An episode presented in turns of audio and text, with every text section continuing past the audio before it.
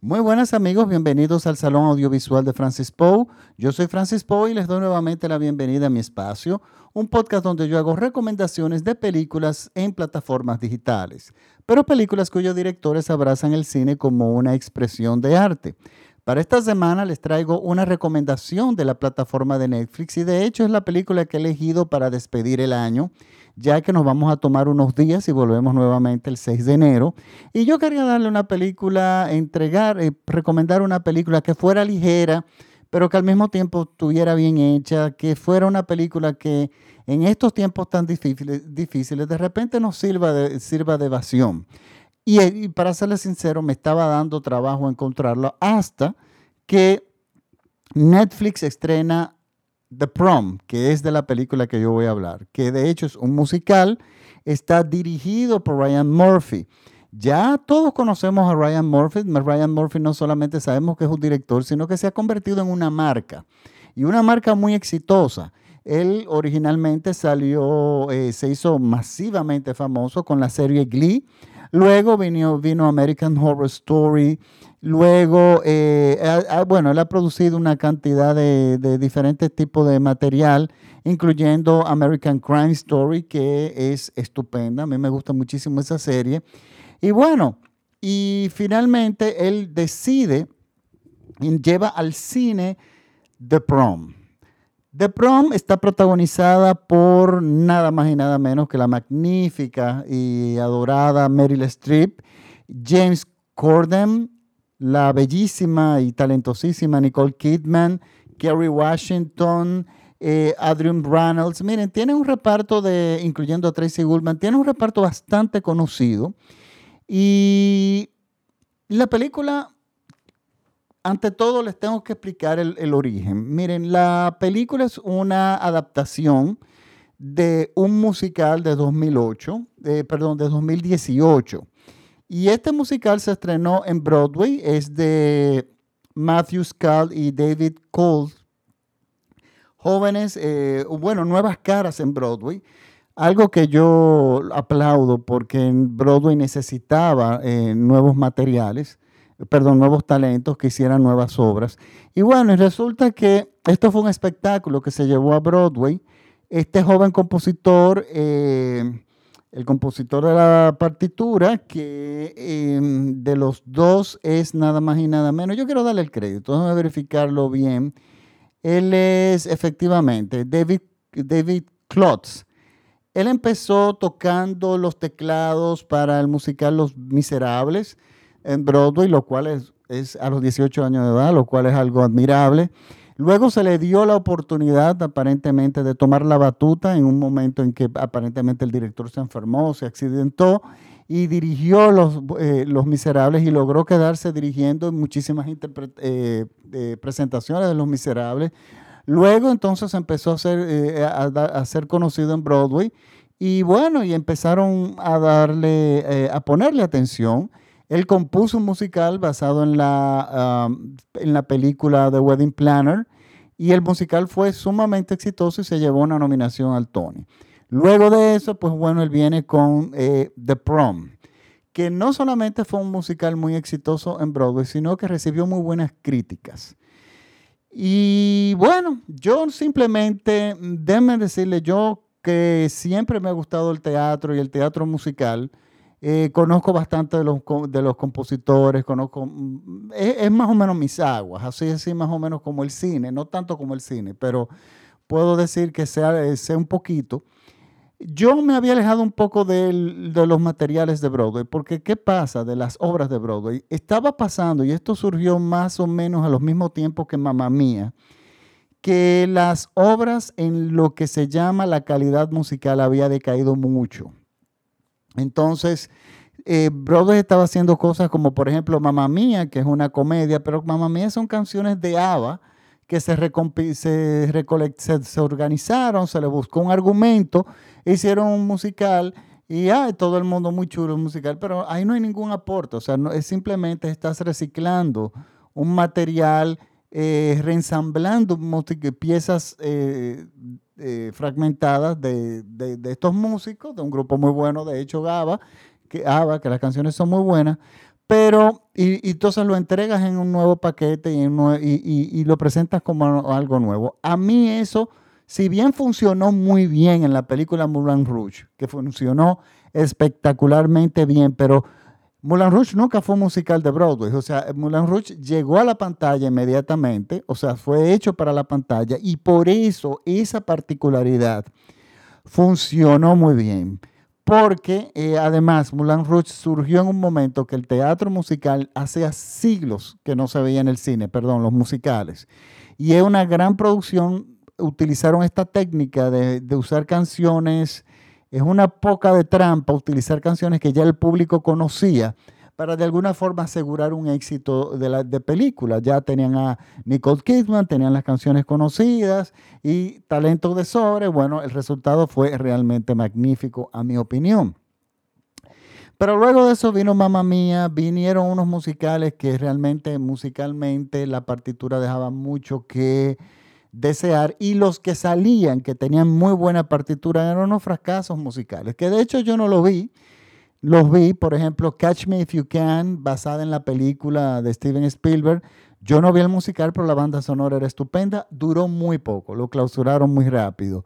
Eh, Titanic, basado en la película, bueno, en la, película no, en la historia, tenía una banda sonora estupenda, pero por alguna razón, a pesar de que la película Titanic había sido muy exitosa y estaba caliente en el momento, esto fue en los 90, el musical fracasó y se guardó. Entonces lo que yo me siento, empiezo empezaba a entender que el público de Broadway había declinado, o sea, había bajado sus, estándares, o sea, no, no querían músicas, eh, trabajos originales. Eh, había, no sé, yo, ahí, eh, ahí entró una crisis. Bueno, y yo, después de ser un fanático empedernido de Stephen Sondheim, del atrevimiento de Stephen Sondheim, pues bueno, yo decidí, eh, Stephen Sondheim es el creador de musicales tan oscuros como Sweeney Todd, tan magnífico como, magníficos como Company o Sunday in the Park with George, pero esos tipos de compositores ya no nos ven, no, no se ven.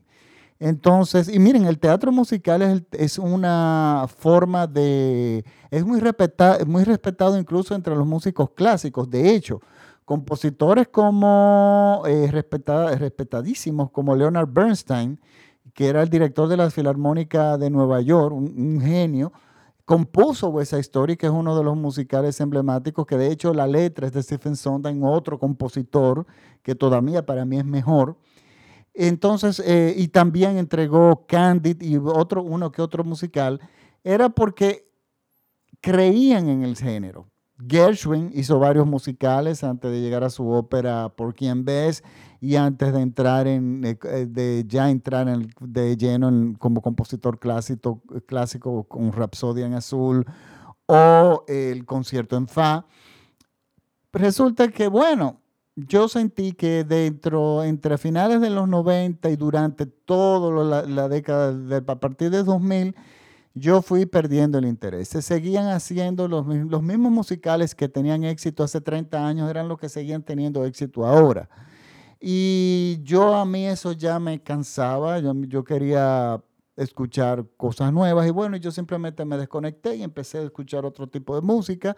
Y no es que no le seguía los pasos a Brody, pero ya no estaba tan pendiente como antes. Bueno, resulta que sale de prom, la promoción, el título a mí no me llama la atención absolutamente para nada, pero para serle franco, yo ni me molesté en escuchar la música. Y ni siquiera leí los argumentos. Sí supe que tuvo nominaciones a los premios Tony, que son los principales premios del teatro, pero yo simplemente le di la espalda. Resulta que el proceso, resulta que este musical que surgió en el 2018 ya hizo la transición al cine realmente en dos años. Y eso es rarísimo, porque por ejemplo, eh, yo le voy a poner un ejemplo. La película Cats se hizo ahora el año pasado, horrorosa. El espectáculo de Broadway, yo lo vi en el 85 y ya tenía como 10 años en cartel en el momento que yo lo vi. Lo mismo pasó con El Fantasma de la Ópera y lo mismo pasado, o sea, se toman sus buenos años antes de que se haga consigan la adaptación al cine. Pero este lo hizo realmente rápido. Parece que Ryan Murphy eh, tenía muy, buenas, eh, muy buenos amarres ahí. Y bueno, yo decidí, a mí me gustan los musicales, yo decidí verlo muy eh, entusiasmado porque a mí me gusta muchísimo Meryl Streep, a mí me gusta muchísimo Nicole Kidman y yo decidí verlo. En mi casa, yo calibré mi equipo de música con todo porque la música es algo esencial. Eh, cerré todas las puertas para que los vecinos no me, no me mataran, subí el volumen a todo lo que da y yo viví realmente esa experiencia. Y déjenme decirle algo. A mí el musical me gustó mucho. Yo no les voy a decir que es una maravilla, pero es la película que yo creo con la que debe cerrar el año. Es una película que trata un argumento sumamente cruel, un tema sumamente duro que es más digno, más eh, tiene más fuerza, eh, uno puede, entender que tiene más fuerza como drama que como musical, pero sin embargo el musical logra transmitir sin destrozarte emocionalmente el contenido eh, emocional de la película, de la trama, pero al mismo tiempo te logra hacer reír muchísimo y divertirte muchísimo. Y ese es el, fin del musical tradicional. Miren, un musical Muchas personas creen que son, bueno, la gente se sube al escenario y empieza a cantar. No. Yo le voy a poner un ejemplo. En el cine. Eh, Dirty Dancing, la película, no es un musical. Flashdance no es un musical. Eh, Footloose, la película, tampoco es un musical. Son, porque son películas que tienen canciones y tienen bailes, pero para que sea musical tiene que cumplir con un requisito básico y es que las letras de las canciones, o sea, lo que se diga, tiene que estar involucrado en la trama de la película directamente, o sea, debe ser un protagonista de la trama y es y se utiliza mayormente cuando, por ejemplo, una persona les voy a poner el ejemplo de Gris. Gris es un musical, es un musical que todo el mundo ha visto, es un musical que todo el mundo se sabe las canciones, hasta los niños de ahora. Bueno, ustedes se acuerdan en el momento que eh, John Travolta está en las escaleras de un estadio de pelotas y los amigos le preguntan, óyeme, pero ¿cómo te fue en el verano? Y él le dice, uy, a mí me fue muy bien, les voy a contar lo que me pasó. Y empieza a cantar, contándole lo que le había pasado. Eso es un musical, o sea, tiene que haber comunicación, o sea, lo que diga eh, las personas tiene que estar involucrado con el argumento. Si al musical Gris tú le quitas esa canción y ese momento, la gente no entiende cuál es la relación de él con Olivia Newton-John, o sea, se cae inmediatamente la trama. Entonces, eso es importante, eso es lo básico. Otra característica que es del musical muy tradicional es que son piezas, son musicales para ser felices. O sea, todos esos musicales de Broadway, desde Mary Poppins, por ejemplo, eh, de Disney, perdón, de Mary Poppins, de eh, la, Bruja Novata, eh, y nos vamos a todos los musicales, de La Bella y la Bestia, por ejemplo, Aladino, son musicales felices, o sea, cumplen con la fórmula tradicional del musical de tener un final feliz es, eh, es el estándar. Eso, eso cambió.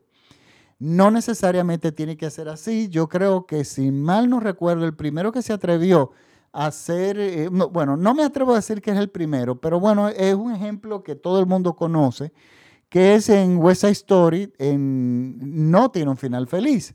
Es Romeo y Julieta y, y, uno de los dos muere. Entonces, no es un final feliz. Sweeney Todd no tiene un final feliz. Pero esas son libertades eh, artísticas que se toman los creadores.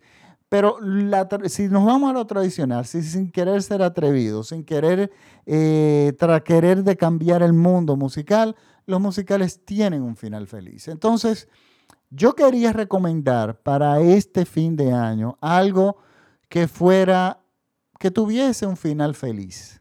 Porque este ha sido un año muy duro para todo el mundo. Pero al final ya estamos viendo que las cosas están cambiando. Ya en el caso del COVID, la, pandemia, ya hay una vacuna que se está empezando a dar. El presidente Trump se va, quiera o no, pataleando o no. Y el presidente Trump fue una persona que le hizo mucho daño al mundo digamos, artísticos y a la diversidad y a todo ese tipo de cosas. Y esta película le da la despedida. Y yo creo que es una película eh, eh, que es precisa, que cae en el momento preciso, en el momento exacto. Y es una película que, les voy a decir, tiene un final feliz, es un musical. Pero resulta que, oigan, ¿cuál es la trama? Además, una, una trama poco común, es una trama muy moderna. Tenemos a una, a un, tenemos un grupo de actores de Broadway, leyendas que están compuestas, eh, por supuesto, por Meryl Streep y otros compañeros de reparto, que están en muy mala racha. Los últimos shows que han hecho, espectáculos de Broadway, no han tenido ni buena crítica. Y, y, entonces, a pesar de que ellos son ganadores de Tony, que son la crema de la crema, y todo el mundo cree que llevan una vida fabulosa, pues realmente no. Ellos están pasando por una crisis económica muy fuerte. Y a mí me gusta cómo trata en el, el musical, trata eso, de que los actores de Broadway son simplemente obreros del arte. O sea, son personas que mientras están trabajando en un show de Broadway, están ganando buen dinero, pero ellos tienen contrato de seis meses, aproximadamente como mucho de un año, y entonces luego que las cuentas siguen llegando, los, los problemas siguen llegando, y si tú no tienes una oferta inmediata para tener otra hora, pues resulta que tú te ves en situaciones económicas difíciles. Entonces, bueno, nuestro, este grupo de actores tiene una situación sumamente es una situación económica difícil y es súper cómico como ellos plantean su situación y cómo, cómo se presenta esta problemática. Y ellos dicen, lo que nosotros, ellos toman la decisión y ellos se convencen de que ellos lo que necesitan es un empujón publicitario para volver a entrar a la pista, a hacer, eh, a hacer trending topic en las redes. Eh, y ellos querían encontrar una causa por la cual ellos salieran en la prensa y volvieran a, ¿verdad?, a recuperar ese poco de fama. Eh, en términos generales, que sean bien vistos por la comunidad, por la, la sociedad, después de las malas críticas de los últimos musicales que habían tenido. Y resulta que empiezan a pensar en causas y salen, ay, los niños pobres, y dicen, bueno, pues es una causa muy grande eh, los niños, eh, los ancianos, bueno, es otra causa muy grande. Y resulta que Nicole Kidman, eh, que es uno de los personajes, descubre que hay una situación en Indiana, en el, un estado súper extra conservador, de una chica adolescente que quiere llevar a la promoción, a su fiesta de promoción, a su pareja, que es otra chica. Y resulta que esto ya en épocas de derechos humanos, o sea que estamos hablando ya de que en los Estados Unidos se les reconoce los derechos a la comunidad LGTB y dentro de este de esta época de que se les reconocen los derechos y de que ellos tienen algo, o sea, tienen un poder legal a su favor, para, o sea, tienen la ley a su favor en con la cual pueden luchar contra la discriminación, resulta que la escuela decide cancelar la fiesta de la promoción, la junta, la junta de padres, ya que no le pueden prohibir a la chica que vaya con su pareja. Entonces aquí hay un serio problema de derechos humanos y también una tragedia muy grande con la chica, porque todos los alumnos de la escuela le echan la culpa a ella de que se haya cancelado, el evento más grande de los adolescentes en Estados Unidos en su vida de estudiantes. Déjame explicarle algo. Miren, la fiesta de promoción, lo que se llama el prom, en los Estados Unidos, que para mí eso es extremadamente ridículo, en mi país eso para, no significa absolutamente para nada, la gente simplemente se gradúa y se junta por ahí, tienen una fiesta y ya, pero mi país es un país pequeño y toda la gente que tú te gradúas de la, o sea, yo me he pasado la vida encontrándome, trabajando y, vinculándome con la persona que estudié en la escuela. O sea, son personas que tú realmente en, en países pequeños no abandonas. Pero en Estados Unidos es un punto de que tu vida realmente hace un cambio cuando te gradúas del bachillerato, porque los, los, jóvenes se van a diferentes universidades alrededor de los Estados Unidos y se separan. Y es un momento importantísimo en la vida de ellos, de recordar de quiénes fueron sus amigos en esa etapa de la vida. Y es un momento de crecer. Y eso es entendible, o sea, eh, uno entiende eso. O sea, Estados Unidos es un país muy grande y con esas personas de repente tú más nunca te, compañeros de, esos compañeros de escuela, tú de repente más nunca te, te los vuelves a encontrar. Y por eso el evento de la promoción es algo tan importante, tan, es una gala, es súper, súper, súper importante dentro de la psicología de los adolescentes. Y resulta que como no por ley no le pueden prohibir a ella aparecerse con su chica, pues cancelan la fiesta. Entonces, ¿qué pasa? Esto es crueldad y agresión contra esta niña, pero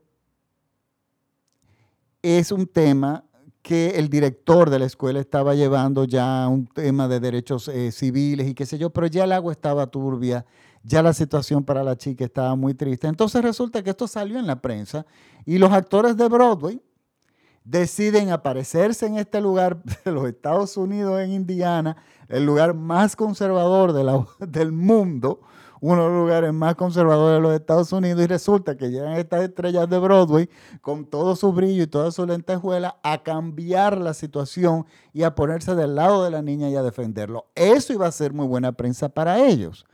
Pero tenemos que estar claros, originalmente ellos tenían una intención publicitaria sobre esa causa, atendiendo esa causa. Y bueno, la película ahí transcurre. Entonces ustedes dicen, ¿qué era lo que decía yo? Esto es una trama muy cruel, muy dura, y sin embargo, el musical logra colocar unas válvulas de escape, que son los números musicales, en los momentos precisos que te quitan la presión, que significa lo que está pasando esta chica, y empieza a transformarse a través de los números musicales y las cosas, eh, si bien siguen siendo reales y no te transporta un mundo de fantasía y realidad, los números musicales son, mm, están muy bien equilibrados y son espectaculares. Entonces, yo me di cuenta de algo, la música es muy buena, buenísima. No es atrevida, no está aportando nada nuevo en cuanto a armonías y atrevimiento porque no es la intención, se va por algo seguro. Pero son canciones nuevas con buenas letras, con buenos arreglos y sobre todo, Meryl Streep nunca se había, su voz nunca se le había sacado tanto provecho como aquí en The Prom. Señores, Meryl Streep no solamente es que canta, es que tiene una voz extraordinaria. Y hasta este musical nosotros no nos habíamos dado cuenta. Y realmente el, talento de Meryl Streep, incluso para ser actriz cómica, es, magnífico. Se, hacen, eh, se le hace un homenaje al musical en sí. El número musical de Nicole Kidman es un homenaje a Bob Fosse, que yo lo he mencionado muchísimas veces, eh, pero ya eso, Bob Fosse son cinco podcasts por separado que hay que hablar de él. Y resulta que, si bien el musical yo le tengo algunos peros en cuanto a, a que se nota de repente que tiene mucho de, o sea, que viene del teatro y algunos números musicales que son un poco encajonados, pero bueno, señores, yo puse, eh, yo sé que van a pasar un, rato espectacular. Yo puse eh, como ejemplo, yo dije, déjame ver qué tanto a la gente le va a gustar. Y yo llamé a mi amiga, eh, a una gran amiga, Dilia Leticia, Jorge, que es una activista aquí en República Dominicana que ha luchado de hace décadas por los derechos de la mujer, por los derechos de los niños, por la, por la comunidad, los derechos de la comunidad LGTB, y ha sido atacada mucho por tener sus posiciones de proteger y de darle derecho a las minorías. Y yo sabía que esta película a ella le iba a gustar mucho porque la película se explica en una forma llana y de repente es una película que le puede servir a ella o a quien sea entender algo tan simple como que la vida tuya no es la vida de las otras personas. O sea, el mundo no es una sola cosa, el mundo es muchas cosas. Y en esta película lo, lo representan muy bien y, lo, y te hacen, te cuentan la historia de forma en que tú creas una empatía con las chicas, con las protagonistas, con los actores de Broadway y te ríes muchísimo con los números musicales porque tenemos que estar claros, los actores son de primera. Señores, eh, Meryl Streep está para que, miren, muy probablemente se lleve una que otra nominación, pero sobre todo también James Corden. Este tipo se roba realmente el show en muchísimos momentos y es, óigame, es divertidísimo. Entonces, es un musical tradicional, no busca ser algo totalmente diferente, no, no tiene un estilo particular como lo tendría Fosse. Musicalmente no es algo tan atrevido y, como Stephen Sondheim para quitarse el sombrero y hacer análisis en las escuelas de composición. No, es un musical tradicional estupendamente bien hecho, que no es pretencioso. Y eso es lo que a mí me gusta. Cuando una cosa, su pretensión es que te llegue el mensaje y hacerte divertir eh, eh, y hacerte sonreír de una forma simple, sin pretensiones, conmigo tiene las puertas abiertas. Y miren, yo la llamé a mi amiga Dilia y le digo, yo Dilia, tú tienes que ver esta película. Y lo primero que me dijo, ay, eso es un musical. y yo sabía que eso venía por ahí porque a ella no le gustan los musicales. A ella no, y a muchísima gente no le gustan los musicales. Se lo encuentran aburrido y se duermen en el segundo número. Y digo yo, no, pero espérate. Dale una oportunidad haz lo que hago yo, dale 15 minutos. Si en 15 minutos tú dices que ahí no hay nada que tú quieras seguir viendo, que ya te dormiste, pues entonces, bueno, no, no lo veas. Pero no solamente tiene el contenido de, tus luchas, está encerrado ahí, sino que está tratado en una forma llana, que le llega prácticamente a realmente cualquier persona. Y créanlo, no, este es un musical para toda la familia. Eh, los niños los van a entender, los adultos los van a entender eh, y al mismo tiempo es muy educativo. Y yo creo que en estos tiempos tan difíciles, después de revisar todas las carteleras de todos los menús, de tanto de Prime Video, de Amazon, de Disney, esta yo considero que fue que es la película que yo quisiera recomendar para este fin de año y con el cual yo, como les dije anteriormente, o si no se lo dije, se lo digo ahora, eh, voy a tomarme unas vacaciones hasta, hasta el 6 de enero.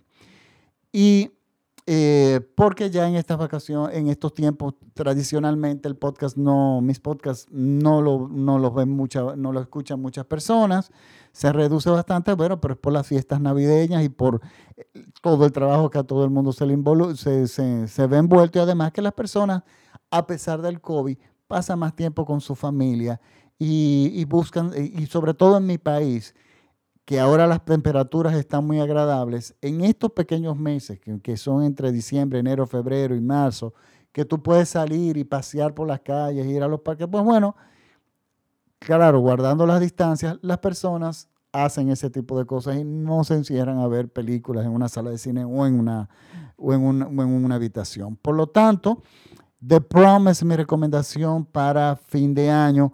Yo quiero también, este, eh, claro, despedirme y darle, mandarle un saludo a mis amigos de radiola.com.mx en México, donde ellos transmiten, mi, transmiten mis podcasts y donde ellos tienen muchísimos programas también que son de altísima calidad, que les recomiendo que los sigan vía internet. Eh, me despido de mi audiencia mexicana hasta el 6 de enero. Esto es por el momento para los Reyes. Yo vuelvo para los Reyes eh, con material nuevo. Y entonces, bueno, eh, les recomiendo, si les gustan mis podcasts, por favor, ayúdenme, compártalos con sus amigos. Recuérdense que yo me especializo en recomendar películas en plataformas digitales, pero películas que, cuyos directores abrazan de una forma u otra el cine como una, eh, como una forma de arte y no simplemente como un mecanismo, como un negocio, un mecanismo comercial. Esa es mi línea. Recuerden que me pueden seguir en mis redes sociales, me pueden seguir en arroba, en Instagram, en arroba Francis al igual que en Instagram, pero sobre todo síganme en mi página de Facebook, el Salón Audiovisual de Francis Poe, lo pueden buscar así mismo, porque ahí yo no solamente coloco los podcasts, sino que voy actualizando información, pongo cortos, eh, pongo entrevistas y material eh, interesante, que bueno, que yo considero interesante para que, a todos aquellos que somos los amantes del cine. Les recuerdo que el Salón Audiovisual de Francis Poe viene patrocinado por eh, Café Maguana. Es eh, el cine y el café van de la mano, por lo tanto, yo no tengo que dar más explicaciones de eso. Y también por mi normal para lavar, que es cielo azul. Entonces, bueno, eh, ahora sí, me despido hasta el próximo año. Les deseo una feliz Navidad y vamos y van a ver, vamos, yo estoy seguro que el año que viene va a ser un año estupendo. Eh, por lo tanto, nada, nos vemos simplemente el próximo año a partir del 6 de enero, si es que no me lo tomo feriado también, porque bueno, así es, de repente hago eso. Pues bueno, muchísimas gracias por la sintonía. Chao.